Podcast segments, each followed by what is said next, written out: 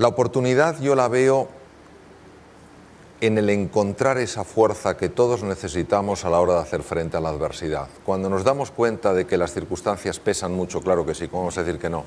Pero que no determinan, cuando ponemos un poquito más de ilusión en lo que hacemos, cuando tenemos un poquito más de fe en nosotros, eh, cooperamos, somos más generosos, nos damos cuenta de que hay siempre, incluso en las circunstancias más difíciles, un espacio para el progreso y la superación.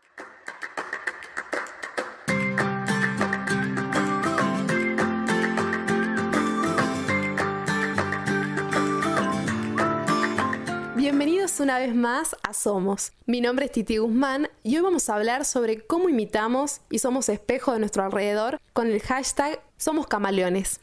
Escucha el programa Somos en radiocasal.com.ar, sección Santa Teresa, todos los miércoles a las 11 a.m.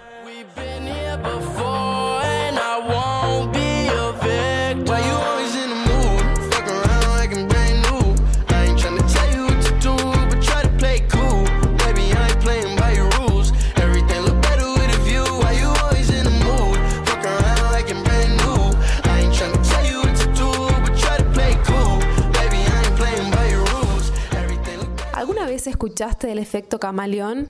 Es cuando una persona tiende a imitar gestos, maneras de hablar, de reír, porque desde que nacemos nos adaptamos a distintas personas, lugares, culturas, y por eso a veces nos cuesta mucho pensar que algunas personas que capaz no viven muy lejos nuestro piensen tan diferente a nosotros.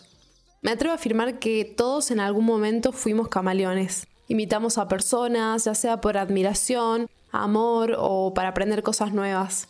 Nos mimetizamos y lo llegamos a hacer hasta de manera inconsciente. Los animales lo hacen mucho.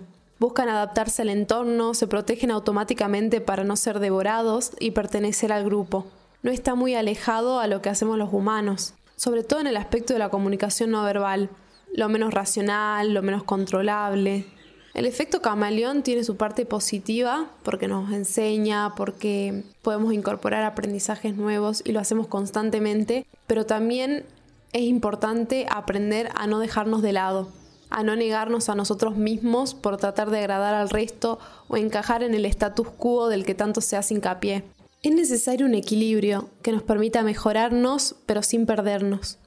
No está bueno llegar hasta el punto de decir no me reconozco a mí mismo, la búsqueda de quiénes somos se da constantemente, pero si dejamos que siempre nos influencie el resto, sin cuestionarnos ni siquiera, será muy fácil llegar a un punto de la vida en el que tocaremos fondo y viviremos solo porque sí, por inercia.